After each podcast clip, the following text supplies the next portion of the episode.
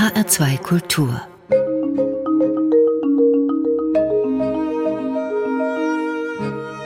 Doppelkopf Heute mit Heiner Goebbels und Stefan Fricke. Als vielseitiger Musik-, Hörspiel- und Theatermacher gehört Heiner Goebbels schon lange zu den renommiertesten Zeitkunstarbeitern. Seit 1972, seit Studientagen, Soziologie, Schulmusik, lebt er in Frankfurt am Main. Viele Jahre später wird Berlin ein Zweitwohnsitz. Geboren wurde Heiner Goebbels 1952 in Neustadt an der Weinstraße. Aufgewachsen ist er in Landau. Der Münchner Künstler Stefan Huber hat Heiner Goebbels bereits im Jahr 2000 ein kleines Denkmal gesetzt. In dem Wandmosaik Frankfurter Treppe 20. Jahrhundert im Foyer des Frankfurter Main Tower. Hubers acht mal zwölf Meter großes Bild, zusammengesetzt aus fast zwei Millionen Murano-Glassteinchen in verschiedensten Grauschattierungen, zeigt über 50 Persönlichkeiten aus dem Frankfurter Kultur- und Wissenschaftsleben. Darunter eben auch, neben Paul Hindemith, Albert Mangelsdorf, Michael Gielen und Theodor Wiesengrund Adorno, Heiner Goebbels. Herr Goebbels, sehen Sie sich das Wandmosaik von Stefan Huber manchmal an? Ich habe es einmal mir angeschaut, ja. Musste mich ein bisschen suchen, aber es zählt nicht zu meinen Favorites. Wie war denn das Gefühl, als Sie sich so selbst sehr exponiert da in der Ewigkeit gesehen haben? Sie berühren dann Thema sozusagen der Identität, ob man sich darin gerne spiegelt. Und das ist, glaube ich, an mir ein bisschen vorbeigegangen. Also ähm, ich wundere mich selbst, wenn ich das sehe und glaube, dass überhaupt mein Selbstgefühl sich ein bisschen über die Arbeiten, über die Werke oder über die Resonanzen natürlich auch gebildet hat. Aber ansonsten bin ich sogar manchmal eher schüchtern oder ich agiere nicht als jemand, der mit großem Bewusstsein über seine Arbeiten vorher sprechen kann, bevor es sie gibt. Es gibt ja den schönen Text von Levi Stroß, auf den ich vor kurzem gestoßen bin. In Mythos und Bedeutung äh, taucht er auf. Und da erzählt Levi Stroß, dass es manchmal so vorkommt, als ob seine Texte in ihm geschrieben worden sind. Und dass sozusagen in ihm die Arbeit gedacht wurde und vergleicht es so ein bisschen wie eine Art Straßenkreuzung zu sein, auf der was passiert. Und nicht ein Gefühl sozusagen einer persönlichen Identität zu haben. Und da habe ich mich sehr wiedergefunden, weil es mir geht oft so, dass ich in der Arbeit keine bewusste Entscheidung treffe und dass ich mit einem großen Abstand, wenn ich die Arbeiten wieder höre, nach fünf Jahren, nach zehn Jahren mich absolut verwundert darüber äußern kann, wie das entstanden sein soll. Also das sind keine Schritte, die A, B, C, D irgendwo hinführen, sondern das ergibt sich aus Begegnungen, aus Materialzusammenstößen und ich freue mich natürlich, wenn es klappt. Identität, das Bild hier in dem Mosaik von Stefan Huber, natürlich ist das eh schon verfremdet, aber wie geht es Ihnen bei der Begegnung mit der eigenen Stimme? Ich glaube, ich habe die bei meinen ganzen Stimmen, mit denen ich ja wirklich seit Anfang der 80er Jahre viel zu tun habe, mit Hörstücken. Und das fing, glaube ich, an, mit O-Ton zu arbeiten in Berlin-Kudamm, 12.04.81. Ich glaube, ich habe meine Stimme nie eingesetzt. Und das beantwortet vielleicht schon die Frage. Aber wenn Sie sie hören in Interviews zufällig? Sie ist mir fremd. Sie bleibt mir fremd. Wir wissen, warum das so ist, weil die Resonanz des eigenen Körpers fehlt und so weiter. Aber es ist immer noch so. Aber Faszination der Stimmen, das haben Sie gerade selber gesagt, von den Anfängen, Anfang der 80er Jahre setzen Sie Stimmen, und zwar im Sinne von Originaltönen, gesampelt als Archivfundstück in vielen Ihrer Stücke ein. Was ist das Faszinierende an Stimmen, an diesen Originaltönen? Ich glaube, es reduziert sich gar nicht auf die menschlichen Stimmen. Ich habe immer auch mit Stimmen von sozusagen von Maschinen, von Tieren, von Geräuschen sehr viel gearbeitet, schon von Anfang an auch, gerade auch in Berlin Kudamm in diesem Stück, wo das Zerspringen der Glasscheiben und andere Geräusche eine große Rolle spielen. Ich glaube, ich habe einen Makel darin, dass ich bei jedem Geräusch im Grunde immer gleich die Tonhören höre. Das heißt, ich habe ein sehr ästhetisierendes Verhältnis zu Geräuschen.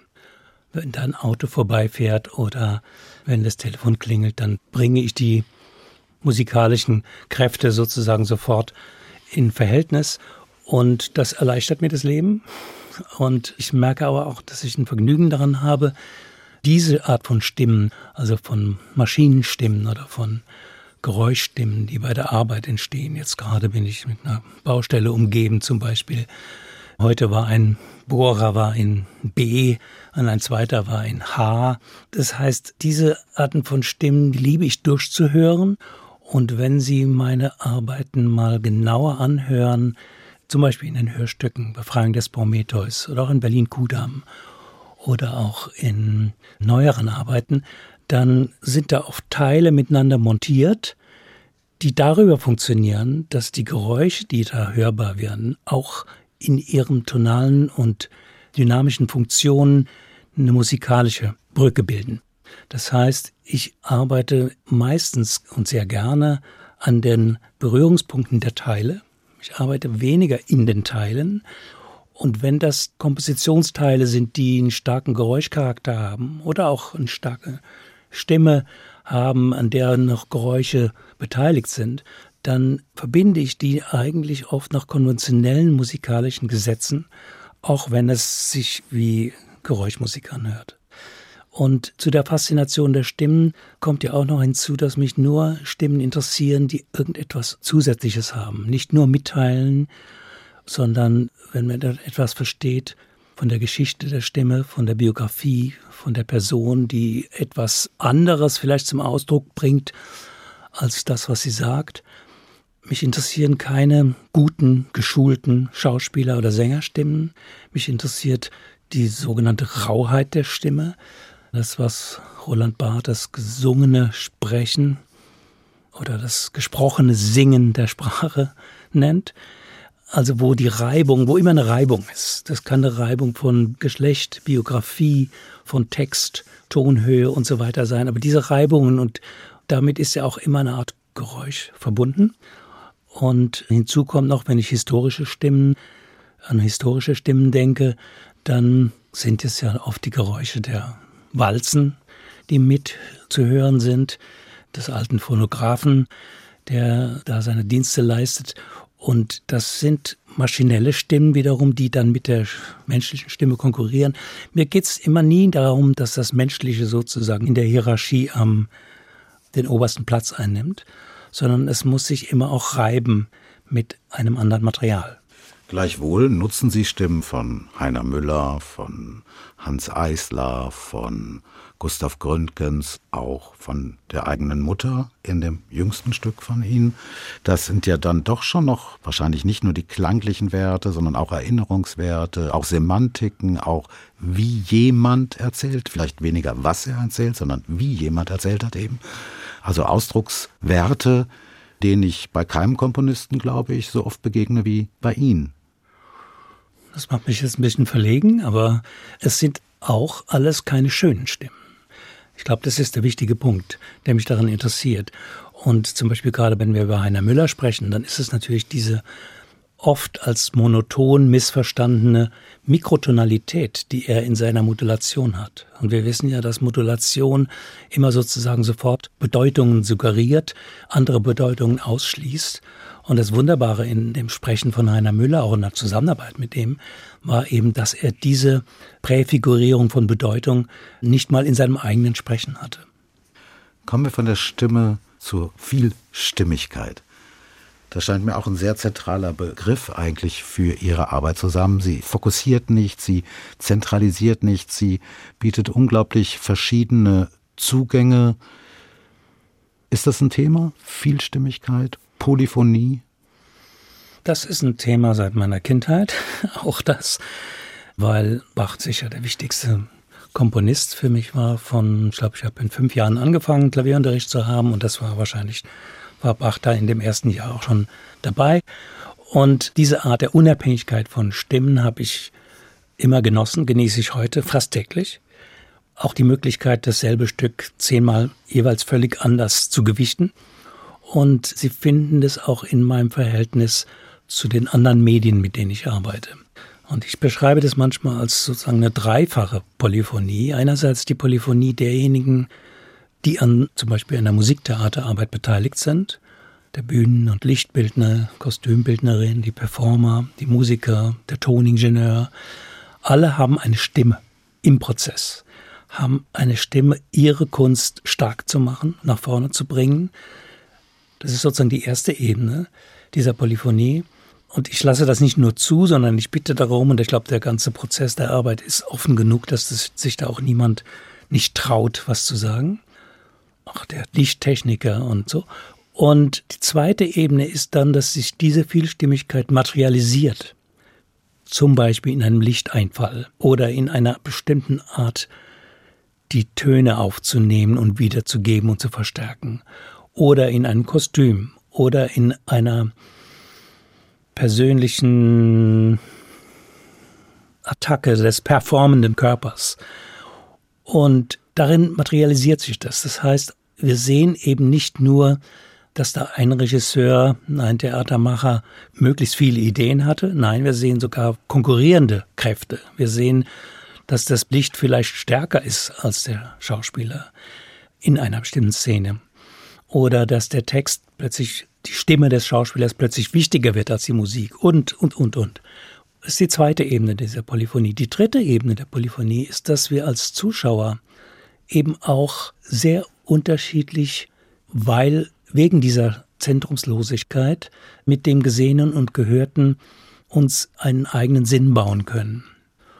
Und das erlebe ich immer mit dem größten Vergnügen, wenn nach einer Aufführung das Publikum mit mir spricht oder ich E-Mails bekomme, in denen mir die Menschen erklären, was ich gerade getan habe.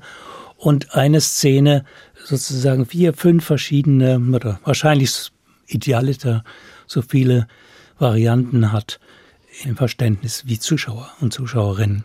Das heißt, das ist sozusagen die Vielstimmigkeit, setzt sich hier nochmal fort und öffnet einen Bedeutungsraum, der auch dazu führt, dass man vielleicht meine Arbeiten mehrmals sehen kann. Das habe ich öfters auch wahrgenommen, mehrmals hören kann und möglicherweise immer wieder etwas anders auch darauf reagiert. Herr Goebbels, es ist Zeit für eine erste Musik, die Sie ausgesucht haben. Was hören wir? Ryoji Ikeda, japanischer bildender Künstler und Komponist, der schon länger in Paris lebt, ein Stück aus seiner Serie Dataplex, das Stück Data Reflex.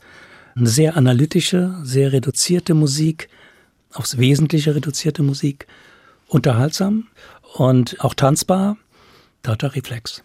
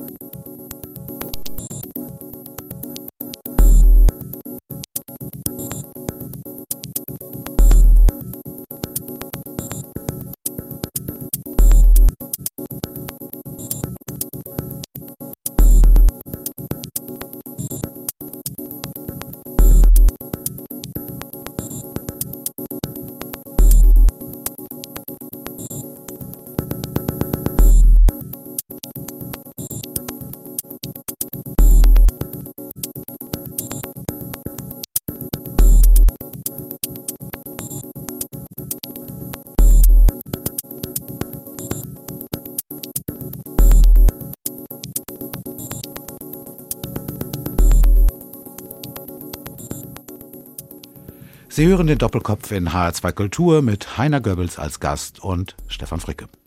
Herr Goebbels, Sie haben einmal gesagt, Zitat, das Hören des Hörers muss in der kompositorischen Überlegung eine Rolle spielen. Können Sie das etwas konkretisieren? Wir können ja nicht hineingucken in diesen Hörer.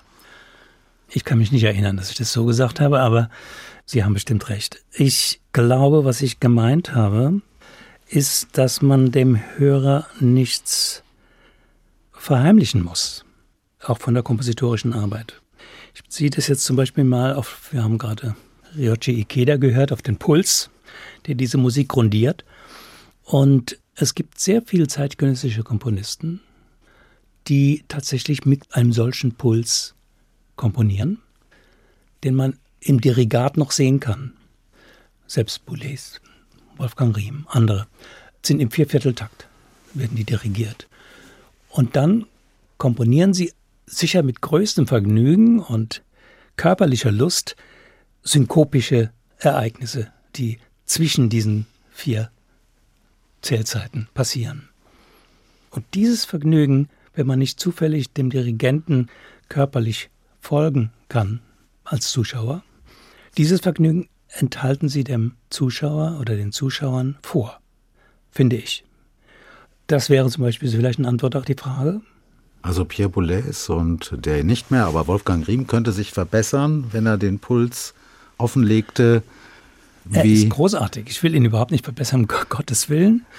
Gerade wieder fantastische Arbeiten von ihm gehört. Nein, ich sage nur, ich finde es fair, sozusagen nicht von einer höheren Warte zu komponieren, auch gerade mit einer Fülle von Ideen, was ja oft in der zeitgenössischen Musik vielleicht zu dicht ist, das kann man mal vorsichtigerweise sagen, indem man im Grunde das eigene Vergnügen nicht kommuniziert.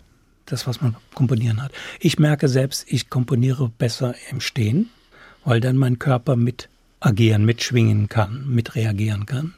Ich hatte mal zwischendurch zehn Jahre, 15 Jahre, habe ich immer gedacht, ah, jetzt kann ich ja am Laptop alles machen und habe im Sitzen komponiert. Es war einfach nicht so gut.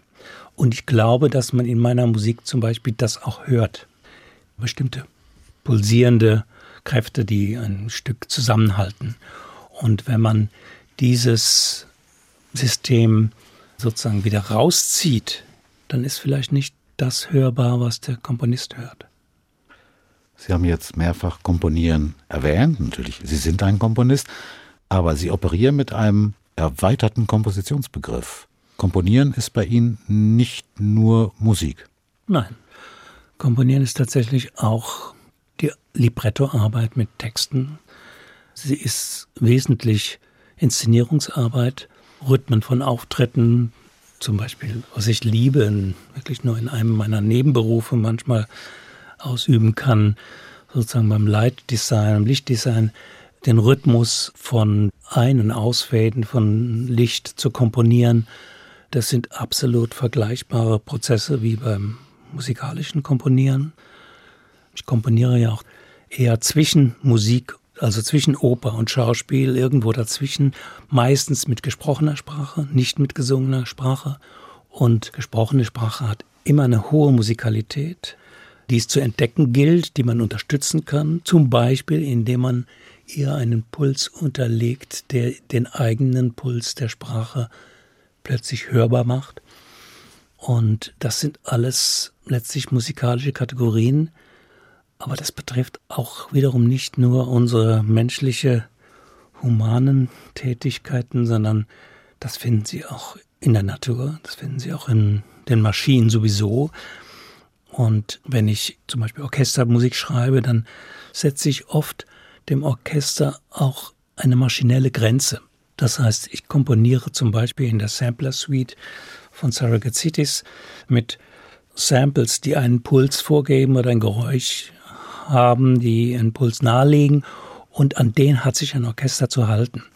Das heißt, ich orientiere mich eigentlich an einer Komposition, die vorgängig da ist, ganz oft entweder durch Samples oder zum Beispiel durch Rhythmen, die strukturieren, was die Musiker, die Musikerinnen dann realisieren. Also Fundstücke eigentlich. Fundstücke, ja. Und vor allen Dingen, ich glaube, dieser Begriff der Choreografie ist wichtig, dass der sozusagen den eigenen Spielraum der Performer auch immer wieder einengt. Mich interessiert nicht die Freiheit des Performers, überhaupt nicht. Im Entstehungsprozess ja. Ich arbeite gern mit Schauspielern, mit Performern, mit Tänzern, mit Musikern, Musikerinnen im Prozess gemeinsam, um etwas zu finden. Aber dann, wenn das Stück da ist, interessiert mich nicht die Freiheit, sondern interessiert mich immer die Reibung. Eins meiner Stücke, mit denen ich ein besonderes Verhältnis habe, ist Max Black. Und da ist es so, dass der Schauspieler, der großartige André Williams, von dem wir uns in diesem Jahr leider verabschieden mussten, dass der als Forscher auf einer Bühne Geräusche produziert bei seinen Experimenten, die er macht. Und diese Geräusche werden multipliziert, werden aufgenommen, werden wieder zurückgeworfen. Und diese Geräusche choreografieren dann die kommende Sprache und die kommenden Bewegungen des Schauspielers. Wird also erstmal sehr eingeengt, um dann wiederum mit einem großen Vergnügen sich an dieser Struktur reiben zu können. Sie haben eben erwähnt, komponieren heißt auch, und das Verständnis teile ich absolut, Arbeit am Libretto. Libretto bei Ihnen, korrigieren Sie mich unbedingt, sind Textcollagen, Texte von anderen, die Sie auswählen, körperhaft nebeneinander stellen, vielleicht hier und da ein bisschen umarbeiten oder gar nicht?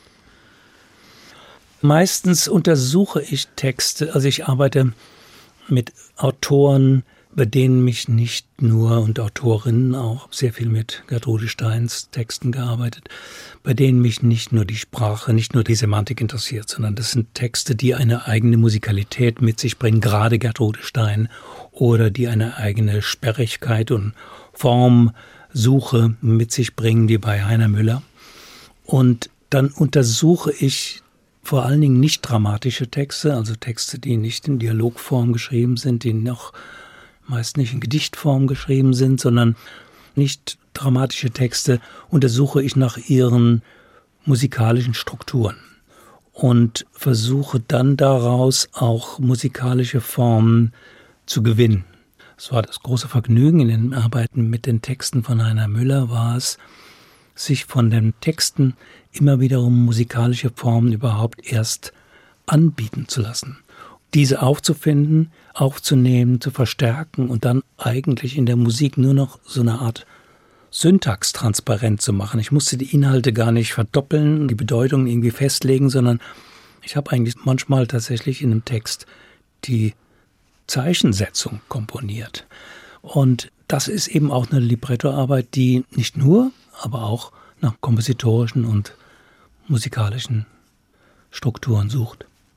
Jetzt haben Sie eben ja bei diesem erweiterten Kompositionsbegriff, der natürlich an Joseph Beuys erweiterten Kunstbegriff ein wenig erinnert, viele kleine Disziplinen schon aufgezählt, Libretto, Licht, die Musik, Arbeit an anderen, an choreografischen Aspekten und so weiter und so fort. Aber ein Fan des Gesamtkunstwerkes, was man daraus lesen könnte, sind Sie aber nicht. Im Gegenteil, ja. Also mich interessiert die Trennung der Elemente.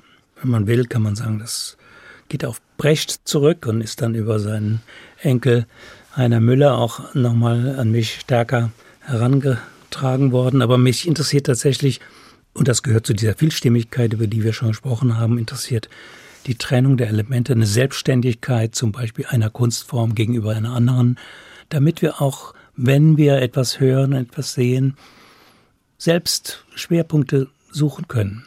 Das ist da beim Gesamtkunstwerk ja eher so, dass uns das als Ganzes erreichen und mitnehmen und irgendwo hintragen will.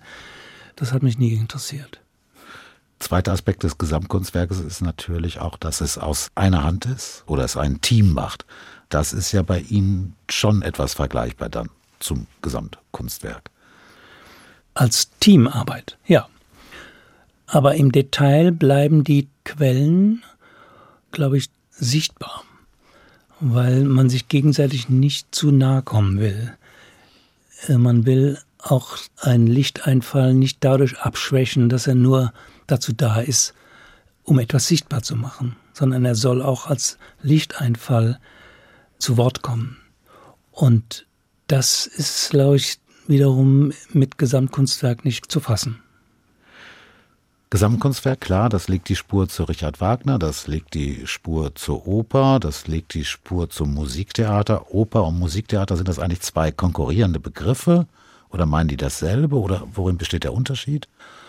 Gut, Musiktheater war, glaube ich, ein Begriff, der irgendwie so als Kampfbegriff in den 80er Jahren hier von der Frankfurter Oper, Klaus Seelein, Michael Gielen, sehr bewusst stark gemacht wurde, um einfach wieder die Inhalte, die Stoffe überhaupt sichtbar zu machen, parallele Lesarten möglich zu machen, um auch die verschiedenen Zeitebenen von wann wurde der Stoff geschrieben, in welcher Zeit wird er gespielt, in welcher Zeit spielt er, in welcher Zeit wird er aufgeführt, um diese verschiedenen Ebenen wieder stark zu machen und nicht in diesem Sumpf von überkommenen Opernklischees und Gesten einfach unkenntlich zu werden. Und das ist ein Begriff, der mir sehr sympathisch war. Für mich benutze ich ihn eigentlich meistens, um meine Zwischenstellung zwischen Oper und Schauspiel deutlich zu machen. Ich habe nur einmal, glaube ich, eine Arbeit Oper genannt. Das war Landschaft mit entfernten Verwandten. Das war aber eher ein Trick. Ich habe irgendwann gemerkt, nach Schwarz auf Weiß, nach Hashirigaki, nach Eisler-Material und verschiedenen anderen Arbeiten, dass die ganzen Opernkritiker der Republik die überhaupt nicht wahrgenommen haben. Das weiß man ja auch. Man kennt die, guckt manchmal auch in die Listen derjenigen, die kostenlose Tickets haben wollen. Und irgendwann habe ich gemerkt, dass die ganzen Opernkritiker von mir noch nie was gesehen haben. Und dann habe ich dieses Werk Landschaft mit entfernten Verwandten Oper genannt. Und da kamen sie alle. Alle, von allen großen Zeitungen, jeweils die Opernkritiker, fanden das auch, glaube ich, gut. Die Kritiken waren gut. Aber es war eigentlich ein Trick, weil es wird zwar ein bisschen gesungen, aber das ist schon so ein bisschen eine Hürde für mich, etwas Oper zu nennen, wenn es wirklich nur um gesprochene Texte geht. Ist Ihnen denn überhaupt so eine Genre-Kennzeichnung, hier Hörspiel, da Musiktheater, hier vielleicht die in Anführungszeichen gesetzte Oper oder das reine Orchesterstück, wo da doch nochmal eine Stimme auftaucht. Ist Ihnen so eine Genre-Festsetzung überhaupt wichtig? Fragen Sie mich auch bitte nicht, als was ich mich selbst bezeichnen würde. Ach, das wollte ich eben machen. das lassen wir weg heute, Herr Goebbels. Aber sagen Sie uns doch etwas zu der nächsten Musik. Ja, ich dachte, wir machen einen Birthday-Song, habe ich mir gewünscht, von John Oswald. John Oswald, kanadischer Künstler, der, ähm, ich glaube, ist ein bisschen jünger als ich, aber hat viel früher angefangen mit solchen Techniken, die ich später dann 80er Jahren mit dem Samplen aufgenommen habe. Und zwar hat er ähm, die Terminologie der Plunderphonics ins Leben gerufen. Plunderphonics heißt also Klangstücke zu plündern, tatsächlich Originale zu nehmen, sie auseinanderzunehmen, sie neu zusammenzusetzen, sie erkenntlich zu lassen und trotzdem aus ihnen eine völlig neue Musik entstehen zu lassen. Und eines seiner berühmtesten Arbeiten, wegen der er auch großen juristischen Ärger hatte, war I'm Bad von Michael Jackson in tausend kleine Stücke zu zerschneiden. Und ich habe das Band mal bei ihm zu Hause in Kanada gesehen. Das war wirklich winzige Bandteile, die manchmal nicht länger waren als ein, zwei Millimeter. Also alles noch vor der Digitalisierung. Das ist ja übrigens auch ein interessanter Punkt, dass diese Ästhetik dessen, was die Samples später technisch möglich gemacht haben, die war vorher schon längst da. Und er musste dann seine ganzen Schallplatten einstampfen, weil Michael Jackson da keinen Humor hatte. Damit wurde er berühmt. Wir hören jetzt ein Stück, ja, das wahrscheinlich kennen Sie das von den Beatles, Birth One.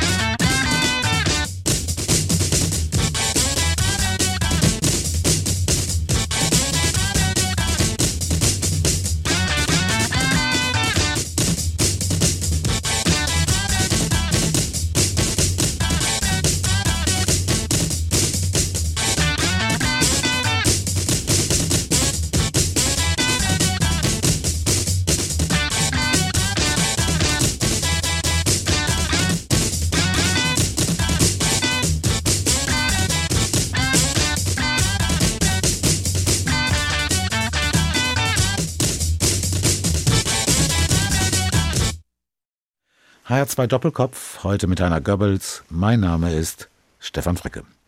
Herr Goebbels, ein Erfinder sind Sie, so haben Sie es mal angedeutet, nicht. Eher ein Finder, ein Zusammensetzer von Gefundenem, ja, ein Komponist. Im Wortsinn. Ja, muss ich dazu was sagen? Frage ist, wo finden Sie all die Dinge? Hm. Und Sie suchen ja eher Dinge und nicht Sachen. Ja, ich glaube, die Dinge finden mich. Also ich bin jetzt nicht so ein Schürfer, sondern irgendwo bleibt was an mir hängen und dann entzündet sich daran was. Und das sind oft Zufälle, an die ich aber glaube und die mir sehr geholfen haben. Glück spielt da auch eine große Rolle. Glück spielt überhaupt in meiner Biografie, glaube ich, eine sehr große Rolle. Ich hatte zum Beispiel auch keinen Karriereplan. Ich wusste nicht, was ich werden wollte. Ich hatte Soziologie studiert, hatte dann plötzlich über die Begegnung mit dem Werk von Hans Eisler den Eindruck, ah, Musik, die ich privat immer machte, hat doch was mit Gesellschaft zu tun. Und dann habe ich Musik studiert, wusste aber genau, ich will nicht in den Schuldienst gehen, habe mir das Studium nur ausgesucht, um möglichst breite Ausbildung zu haben. Dann wunderbare, glückliche Begegnungen auch, habe bei Rilling dirigieren gelernt oder bei Klaus Billing Klavierunterricht gehabt, der mir schon im dritten, vierten Semester mich mit Präparationstechniken von John Cage und Earl Brown konfrontiert hat, mit dem wir viel zeitgenössische Musik gemacht haben. In den 70er Jahren, eine Musikhochschule. Wäre schön, wenn es heute auch noch so wäre. Also ich hatte viel Glück und darüber habe ich viele Anregungen bekommen und eben auch viel gefunden.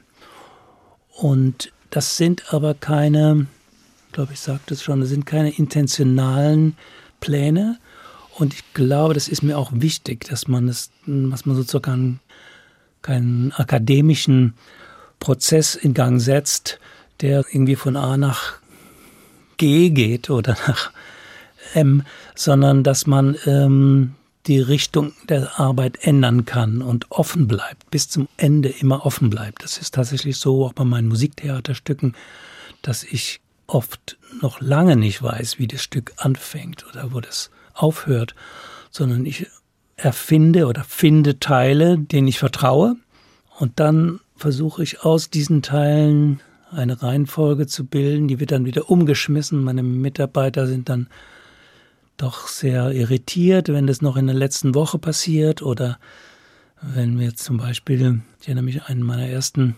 Musiktheaterstücke in Frankfurt, war zusammen mit Michael Simon, war Newtons Casino, nach Texten von Schliemann. Diese Texte haben wir in der Nacht vor der Generalprobe alle weggelassen. Plötzlich war es nur noch Klang, Raum, Licht, Bewegung, Musik. Und diese Offenheit gehört zum Finden, glaube ich, dazu. Und die habe ich vermutlich aus irgendeinem Grunde. Instinkt und Kalkül? Instinkt wahrscheinlich ja.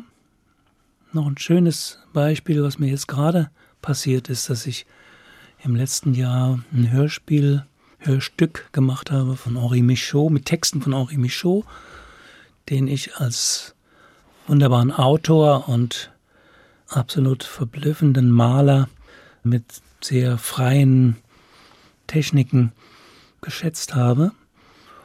Und aufgrund der pandemischen Lage habe ich zum ersten Mal in meinem Leben die ganze Musik zu Hause am Flügel improvisierend aufgenommen. Das habe ich sonst nie gemacht. Ich habe nie zu Hause improvisiert. Ich habe Bach gespielt oder Schumann, Schubert. Und jetzt, erst vor wenigen Monaten, habe ich plötzlich in einem alten Katalog gefunden, dass Henri Michaud offenbar ein begnadeter Klavierimprovisator war, von dem es verborgene Schallplatten gab, die er hat vernichten lassen. Ich habe noch keine einzige gehört. Und offenbar habe ich irgendetwas gespürt in seiner Arbeit, in der Reduktion auch seiner Arbeit, dass die Bilder sind meist schwarz-weiß, die Texte sind, haben sehr stark rhythmische Struktur, habe ich offenbar irgendetwas gespürt, was mir diesen Weg zum Klavier ermöglicht hat. Wenn ich es gewusst hätte, hätte ich es nicht gemacht, weil man würde sich nicht trauen, einem Künstler wie Henri Michaud da irgendetwas nachzumachen. Zu verdoppeln, aber ja. kein Zufall. Ich glaube auch. Frankreich, französisches Kulturleben, immer wieder sind es doch Literaten, Denker aus der französischen Sphäre. Selbst Gertrud Stein, Kriege, die ich nie gesehen, geschrieben in Paris. Umland, glaube ich, irgendwo. Nicht in Paris. Ja, Umland von. Ja, jetzt kommt aber ein ganz peinliche, peinliches Geständnis. Ich kann nicht gut Französisch. Gerade im Sprechen weniges. Klingt gut, aber ich bin da sehr unterentwickelt.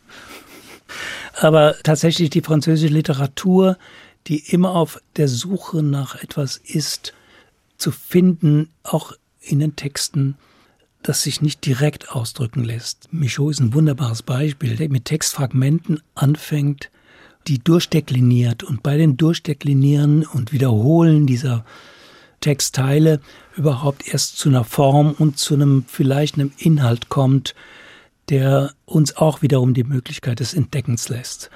Und es gibt viele Autoren in Frankreich, Alain Robbe-Grillet oder Maurice Blanchot besonders, die nicht das schreiben, was sie meinen, sondern die uns das in ihren Texten entdecken lassen.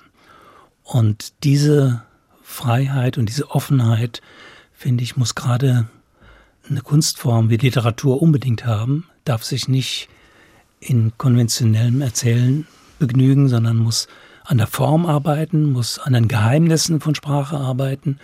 Und die Autoren, mit deren Arbeiten ich am meisten gearbeitet habe, wie Francis Bonge zum Beispiel ist einer von denen, die haben diese Qualität. Es sind auch fast immer Literaten aus dem 20. Jahrhundert. Kaum jemand oder vielleicht nie jemand aus dem 19. Jahrhundert. Baudelaire. Hm, ja, stimmt. Selbst Mallarmé als Übergang vielleicht in eine gewisse Moderne. Also im Deutschen ist es Adalbert Stifter. Der ist ja erste Hälfte des 19. Jahrhunderts, aber auch ein ganz moderner, ganz moderner Romantiker, der sich halt plötzlich den Details und den Dingen, das Wort Ding taucht ja quasi auf jeder Seite seiner Arbeiten auf, widmet und im Grunde eben auch etwas zu beschreiben sucht, was außer uns ist. Und das ist, glaube ich, ein wichtiges Kriterium. Deswegen gibt es ja dieses Stück Stifters Dinge, von dem wir jetzt vielleicht was spielen. Zum Beispiel The Wind.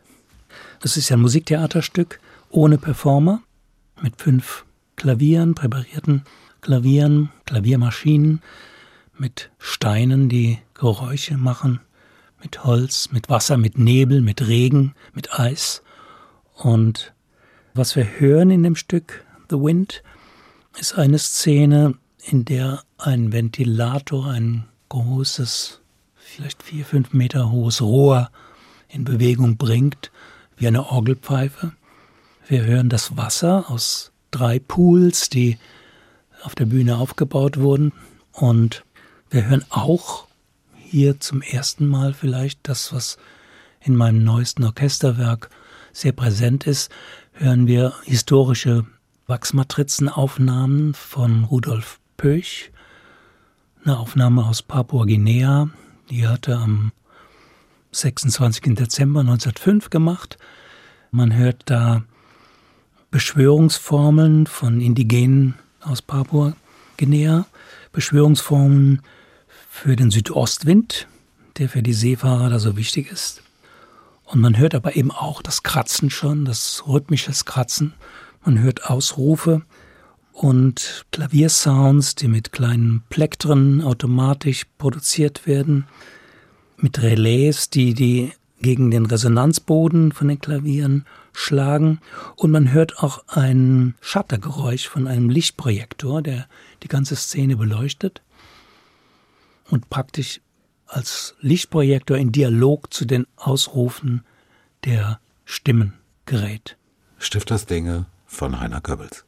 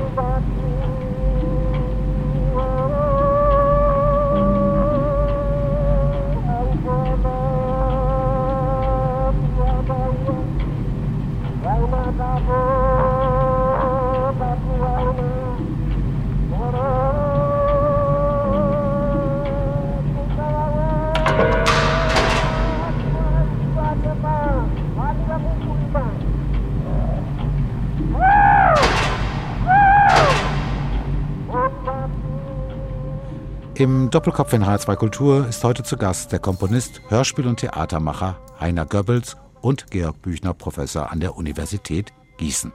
Gastgeber ist Stefan Fricke. Herr Goebbels, Sie haben mal gesagt, vor langer Zeit Ihr Arbeitsmotto lautete, ich zitiere, in meiner Arbeit für alles mindestens vier Gründe zu haben. Wollen Sie mal vier solcher Gründe nennen? Ja, Okay, ich versuch's. Meistens kommen die Impulse für die Arbeiten gar nicht von mir. Das heißt, sie kommen zum Beispiel aus einem Auftrag. Und sagen wir mal, von zehn Aufträgen interessiert mich nur einer. Aber dann wäre das schon mal ein Grund. Oft ist der Auftrag gebunden an eine bestimmte Besetzung. An zum Beispiel geht von einem Chor aus, Carmina Slovenica oder von dem Hilliard-Ensemble, die mit mir arbeiten wollten. Und dann muss es einen zweiten Grund geben, warum mich diese spezielle Besetzung auch interessiert, weil ich vielleicht mit ihr noch nie gearbeitet habe. Ich habe eigentlich noch nie mit einem Chor oder mit einem Sängerensemble gearbeitet. Das heißt, ich möchte da auch für mich etwas entdecken.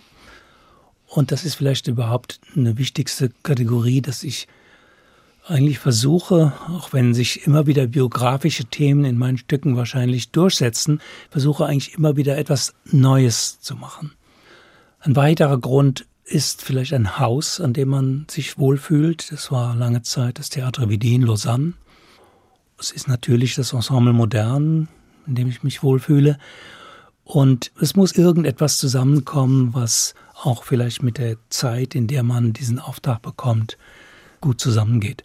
Also ich verfolge nicht starr irgendeinen Plan, sondern der Zufall muss auch bei dieser Zusammensetzung der Gründe eine Rolle spielen, auch wenn ich bei der Textauswahl, da spielt tatsächlich auch auf der Zufall rein, aber äh, da muss etwas sein, was mich fordert und wo ich den Eindruck habe, ich kann auch etwas als Komponist erledigen. Also es gibt jetzt gar keine Traumbesetzung. Ich frage Sie jetzt, Sie dürfen machen, was immer Sie wollen und Sie werden mir jetzt nicht sagen 27 Muschelhörner. Ganz, ganz unmöglich, nein. Aber der Auftrag für 27 Muschelhörner ginge schon so weit immerhin, dass man kurz nachdenken könnte, ihn abzulehnen. Ja, tatsächlich. Aber ich habe keine äh, Carte Blanche ist tödlich für mich. Ich habe schon viele Carte Blanches verschlafen, weil ich lieber auf dem Sofa lag. Dankeschön. Herr Goebbels, für die Zeit, die Sie im Doppelkopf hatten. Sie haben noch eine Musik uns mitgebracht. Wollen Sie zu der noch was sagen? Ja, ich habe ein Stück von Juste Janolite mitgebracht, das heißt Rekordare. Juste Janolite ist eine litauische Komponistin, die selbst, glaube ich, ihre Musik monochrom nennt, was mir sehr entgegenkommt, weil ich auch eine gewisse Skepsis habe gegen sozusagen Ideenfülle von zeitgenössischer Musik. Ich muss nicht hausieren, mit wie vielen Ideen ich in möglichst kurzer Zeit ein Orchester beschäftigen kann, sondern sie komponiert eher Zustände, also Texturen, verschiedene Schichten, sehr langsame Metamorphosen von diesen Schichten. Es hat was mit Minimalismus, auch mit Spektralismus zu tun, aber man hört vor allen Dingen sozusagen eine sich ständig verändernde Intensität, auch mit Höhepunkten. Und man hört nicht einzelne Teile oder Details oder Bedeutungen, sondern man wird Zuständen ausgesetzt. Und die kann man dabei auch sehr stark empfinden. Leider sind die Stücke natürlich, oder Gott sei Dank, sehr lange. Wir werden sicher nur ein paar Minuten haben. Aber wir hören Rekordare mit dem WDR Sinfonieorchester und dem Chor des WDR. Das war der H2 Doppelkopf mit Heiner Goebbels. Mein Name ist Stefan Fricke. Tschüss.